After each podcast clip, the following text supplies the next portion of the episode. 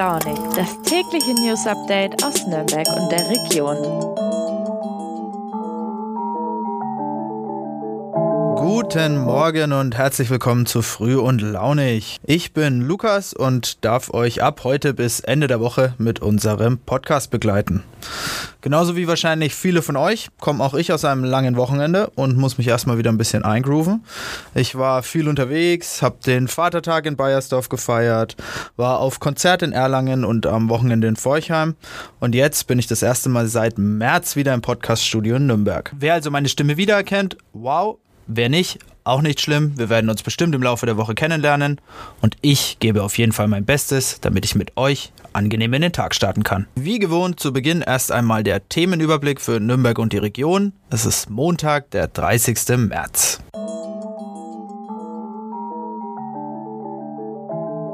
Als erstes geht es um Frankens modernstes Fachwerkhaus. Dann rede ich mit meiner Kollegin Katrin über Kampfhundehaltung in Bayern und was das Innenministerium hierbei vergeigt. Und zuletzt habe ich euch noch die App mitgebracht, die sich mit dem grantligen Onkel und seinen Verschwörungstheorien beschäftigt. Viel Spaß!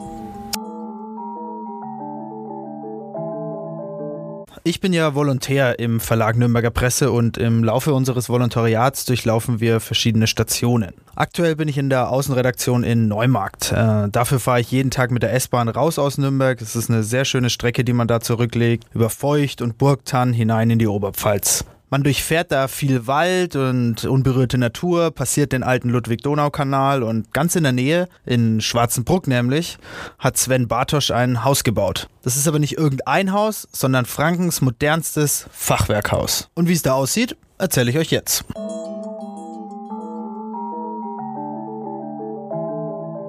Ein großer Tisch im Alpenstil. Diese Stühle mit Herzform in der Lehne, die man aus der Hütte im Skiurlaub kennt und ein großer Lounge-Sessel im Abendrot. Mit einer Tasse Cappuccino in der Hand lässt es sich hier aushalten. Ohne natürlich auch. Ziemlich genau vor zwei Jahren hat Sven Bartosch mit dem Bau begonnen. Am Tag der Verkündung des ersten Lockdowns wurde die Bodenplatte für Frankens modernstes Fachwerkhaus gegossen.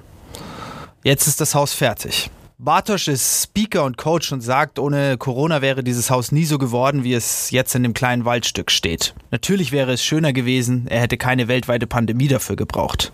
Trotzdem ist er sehr zufrieden mit der Verbindung aus Tradition und Moderne, die er geschaffen hat. Und es lohnt sich wirklich einmal durch die Bilder zu gehen, die mein Kollege Christian Geist von diesem wunderschönen Haus mit Blick auf die Schwarzach und Aromagarten gemacht hat. Auch die Wunderkammer im ersten Stock, in der sich die Kunstsammlung von Bartosch befindet, ist sehr beeindruckend. Schaut euch doch einfach mal die Bildergalerie auf unserem neuen Premium-Portal nn.de unter der Region Nürnberger Land an oder geht einfach in die Shownotes dieser Sendung und klickt auf den Link.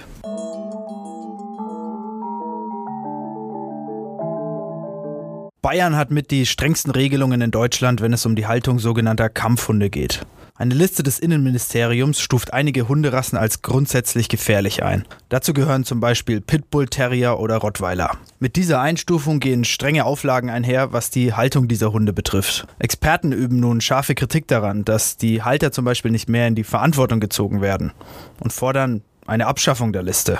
Ich habe mit meiner Kollegin Katrin Wirsch aus dem Ressort Region und Bayern über die Problematik gesprochen. Hi Katrin, wie werden denn Kampfhunde in Bayern eigentlich eingestuft? Ähm, es gibt zwei Kategorien ähm, in äh, Bayern. Die Kategorie 1 sind Kampfhunde, deren Aggressivität grundsätzlich vorausgesetzt wird und die äh, nicht gehalten und nicht gezüchtet werden dürfen in Bayern.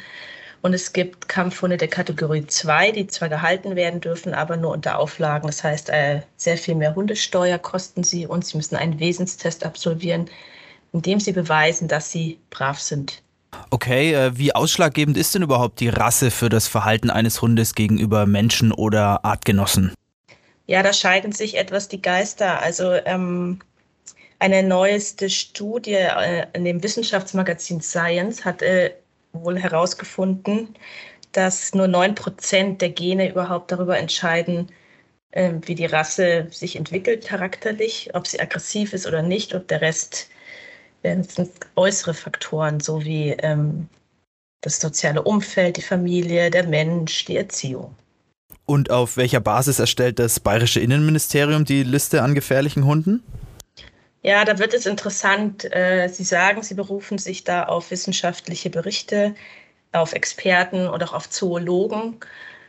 Ähm, ich habe mit mehreren Experten, also Hunde, Hundeexperten, Gutachtern und so weiter, auch hier in Bayern und in der Region gesprochen. Und die sagten alle, sie haben keine Ahnung, wie diese Liste noch haltbar ist, denn es gibt überhaupt keine wissenschaftliche Erkenntnis darüber, dass diese Hunde, die dort stehen in der Liste, in den Kategorien 1 und 2, dass die gesteigerte Aggressivität äh, aufweisen. Denn das wurde schon vor vielen, vielen Jahren rausgezüchtet aus den Rassen.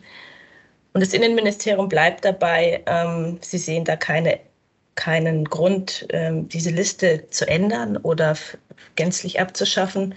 Das sehen zehn andere Bundesländer in Deutschland ganz anders. Bei denen gibt es überhaupt keine Kategorisierung in Kampfhunde und sonstige Rassen mehr. Die haben diese Liste völlig abgeschafft. Jetzt geht es da viel um Listen, Rassen und Einstufungen. Wie wichtig ist denn der Faktor Mensch? Das ist der wesentlichste Faktor bei einem Hund, egal ob er jetzt äh, ein Kampfhund in Anführungszeichen ist oder ein äh, anderer Hund. Also auch ein äh, Labrador, der typische Familienhund, kann zu einer Furie werden, wenn er nicht richtig erzogen wird.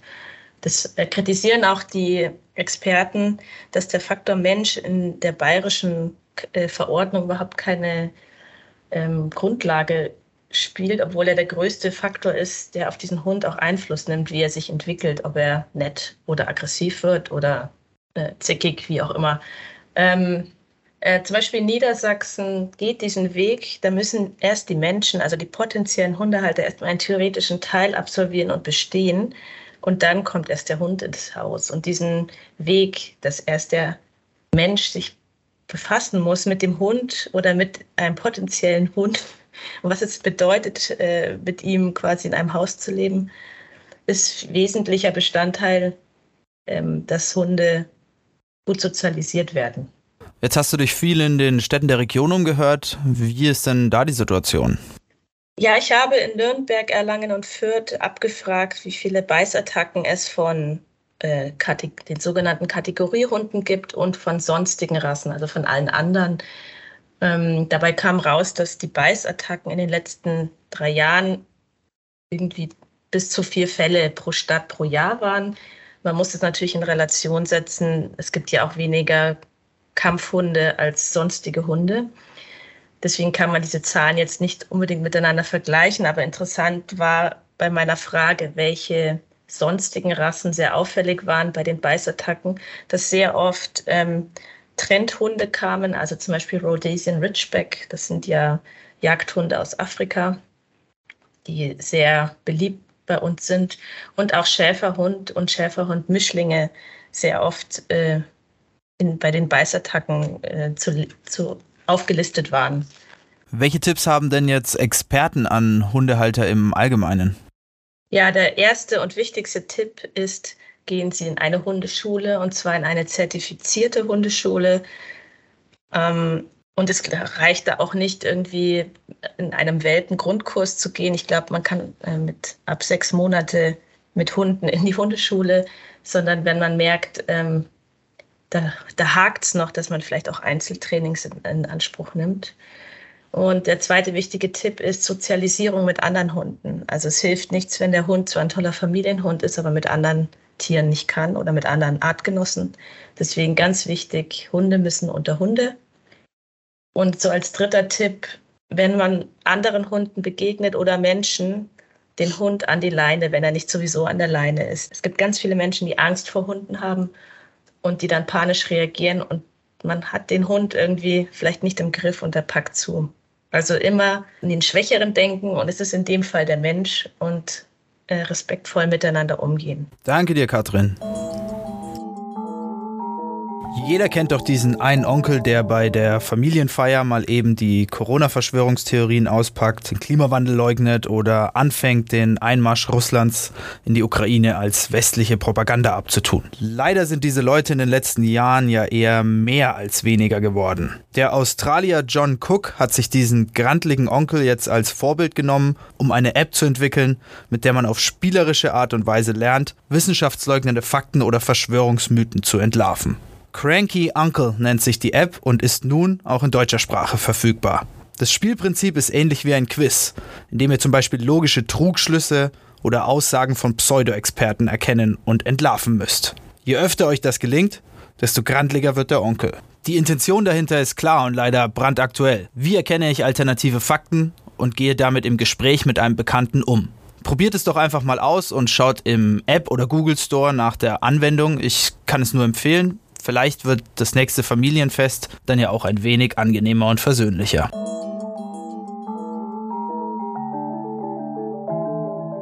Ja, das war's auch schon wieder mit Früh und Launig für heute. Ich wünsche euch einen guten Start in die Woche. Ich radel jetzt nach Hause, freue mich schon auf morgen. Bis dahin, ciao, euer Lukas.